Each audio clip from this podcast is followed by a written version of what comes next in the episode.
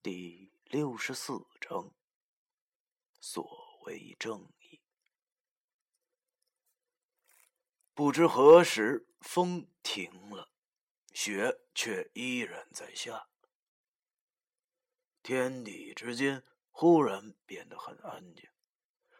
母夜壶那近似沙哑的话语穿透了我的耳朵，在我的脑子里久久不能挥散。我的心好像被什么东西给重锤了一下似的，让我暂时忘记了寒冷，忘记了恐惧。是啊，我们平时餐桌之上不知牺牲过多少性命，人的一生到底吃过多少肉，是我们这辈子唯一记不清楚的东西。难道？那些被我们吃掉的动物就没有兄弟姐妹，没有父母吗？都说上天有好生之德，万物平等而论。可是，如果万物真的是平等的话，那我们为什么就可以吃掉它们呢？为什么我们还吃的如此理所应当呢？是适者生存吗？是实施者生存这条大自然的法则吗？是因为我们强大，我们就可以吃掉它们吗？那如果是比我们还要强大的东西想要吃掉我们，这也理所应当吗？凡是威胁到我们人类生命安全的，都是危险的所在，都是邪恶的所在。难道这就是我们人类平时总挂在嘴边上的正义？为什么这种正义是这样的脆弱无力？佛经有云：“人无善恶，善恶存乎我心。”可是有时候，善与恶，真的是我们这些凡人所能评定的吗？而什么是善与恶？我不吃你，我便会死；而你不吃我，那你也不会活。你我之间，孰善孰恶？难道就没有两全之法吗？我望着眼前这三只夜狐，他们和我们一样，都有情感，有家庭。难道我真的还要为那牵强的正义而消灭他们吗？就因为他们是妖怪？就因为他们不配生存在现在这个年代吗？我实在想不明白。也无法再为自己找一个冠冕堂皇的理由。可是这件事儿，那些伟大的哲人都不曾想明白过，而我只是个二十一岁的倒霉蛋儿。我知道这些事儿，我即使是想破头，也不会想出个所以然来的。于是我只能摇了摇头，对他说。对不起，这件事儿我无法回答你。我只是不想看到任何生命受到伤害。那母夜狐见我这个阴阳先生竟然对妖怪的他说对不起，他显然很惊讶。这时，坐在石头上的小夜狐忽然全身开始颤抖了起来。他手中死死的掐着那个已经冻硬了的小麻雀，身上紫褐色的血管开始慢慢的变淡。那工业壶见了，马上把雪地上那个发光的东西捡了起来。那是一块像是树皮一样的物件。那工业狐正拿着那东西，慢慢的在小夜狐身上摩擦。小夜狐的颤抖慢慢的轻了起来。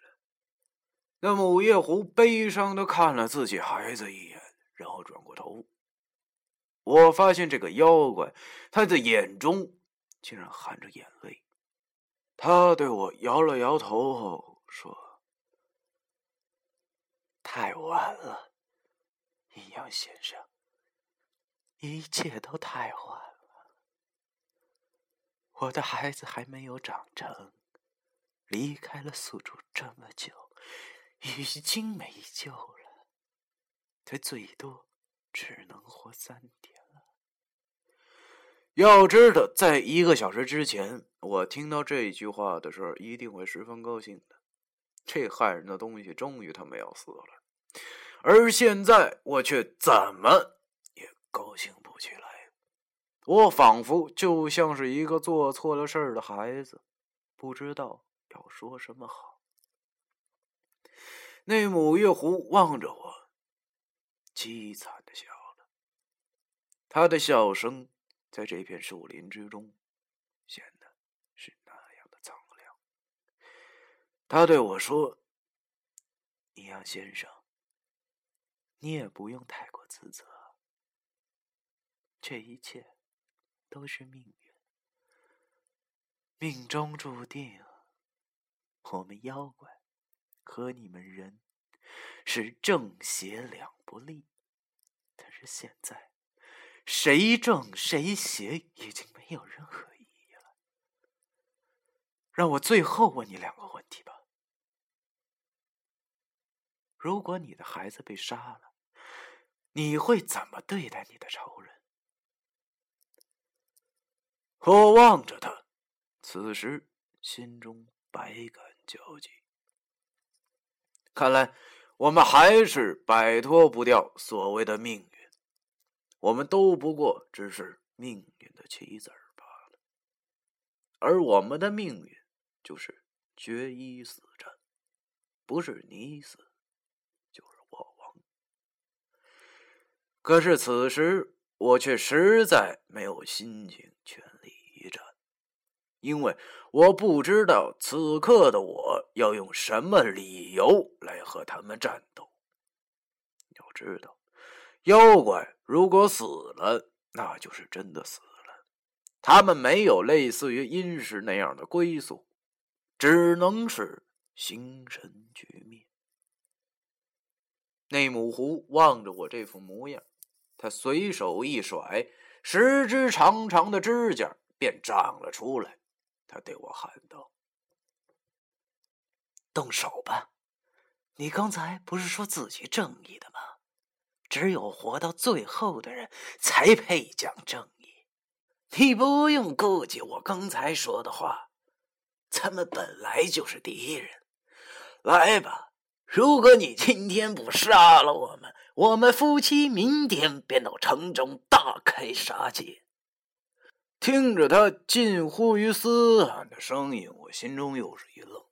是啊，我们本来就是敌人，而且所谓的正义，恐怕只是属于胜利的那一方。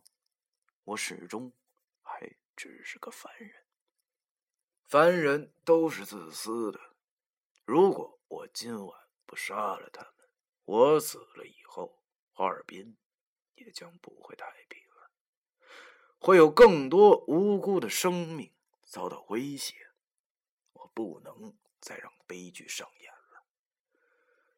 我苦笑了一下，我必须战斗，为了保护我的家园，为了保护我们这些自私的人类。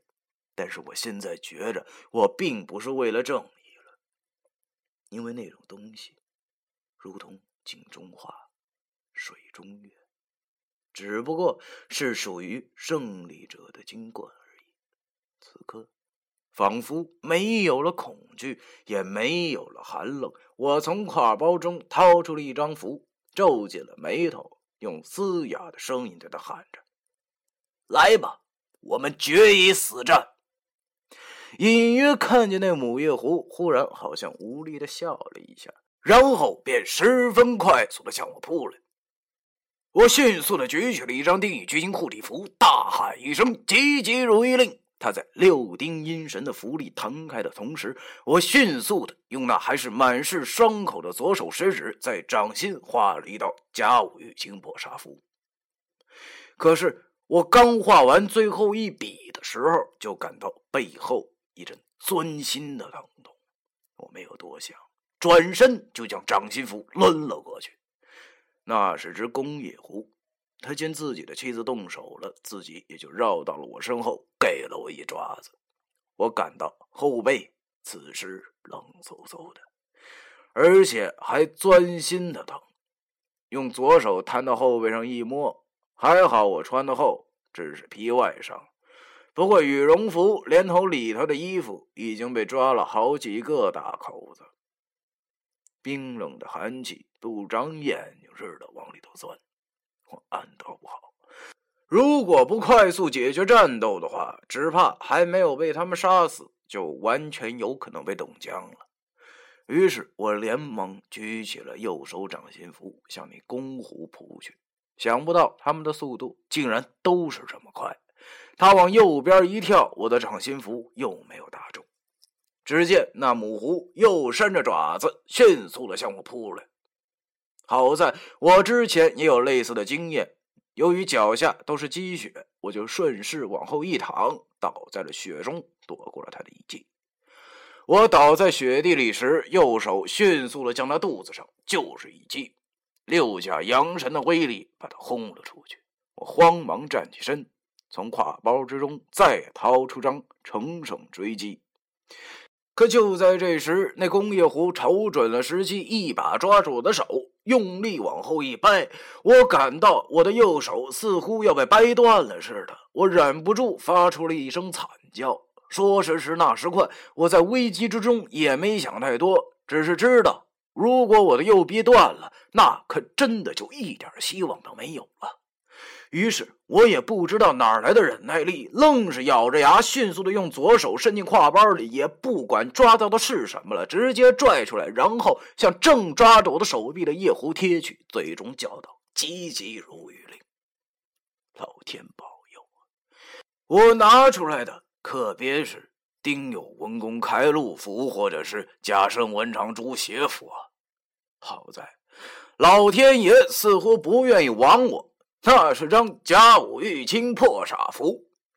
只听那工业狐也是惨叫了一声后，放开了我的右手，然后向后边逃去，落在了刚才飞出去的母夜狐身旁。我的符刚才打到了他抓住我手臂的那只爪子，看来那只爪子已经被废了。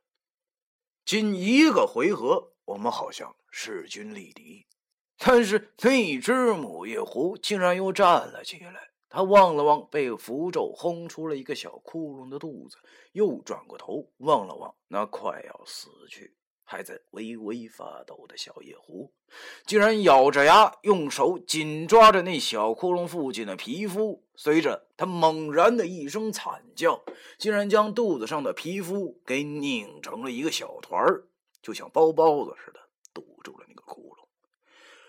望着他如此恐怖的举动，我的额头上不禁冒出了冷汗。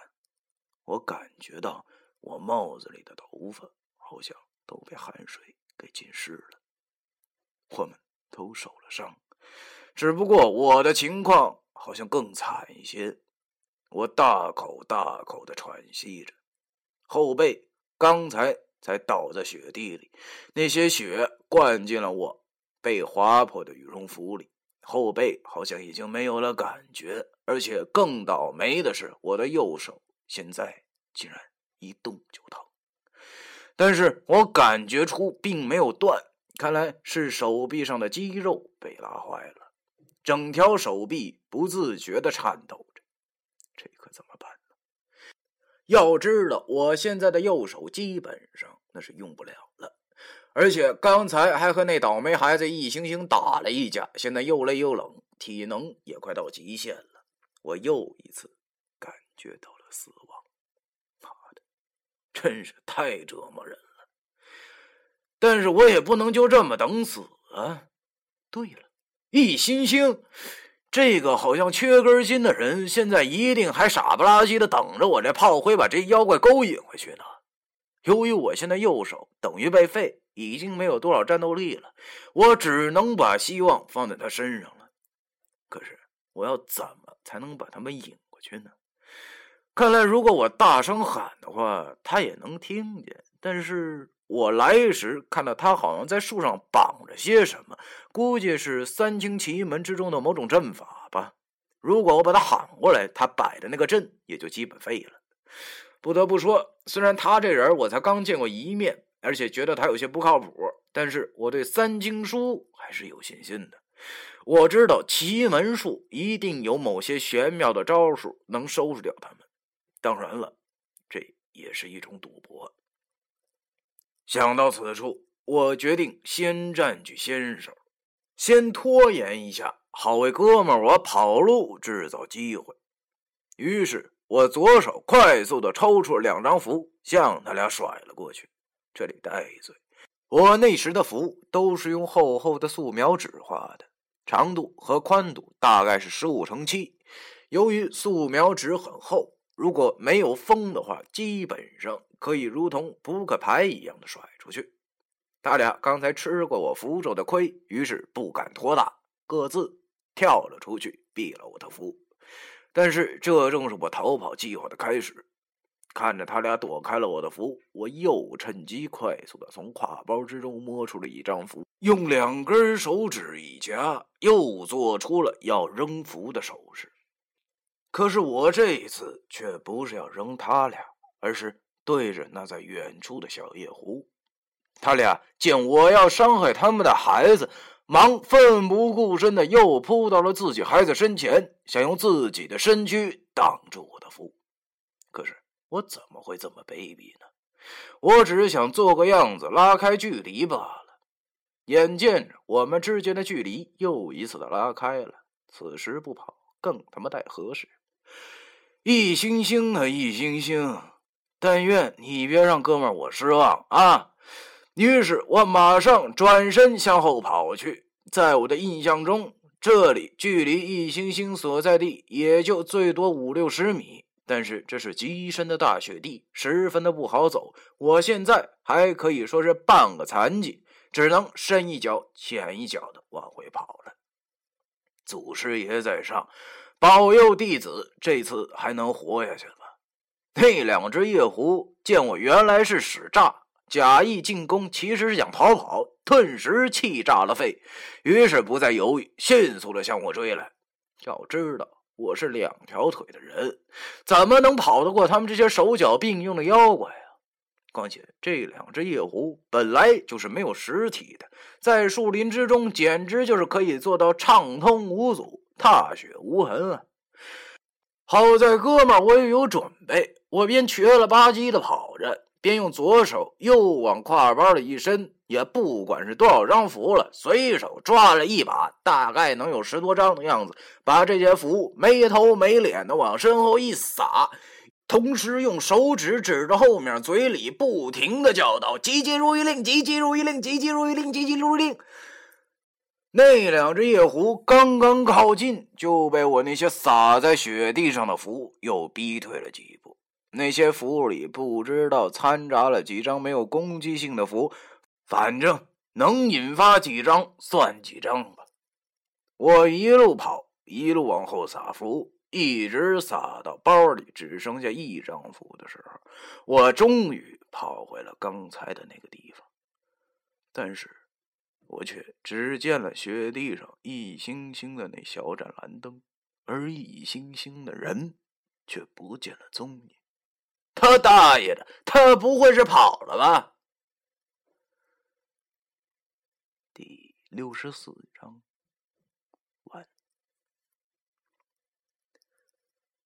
啊，小耳朵们，这个这几天呢，啊，牧师的嗓子特别疼啊，所以这个。前天这刚好了一点啊，就立马更了四张。这个，嗯，实在是不好意思啊。啊，稍微好一点的就会更啊。这个实在是突发情况啊，突发情况。那行，我们下期见。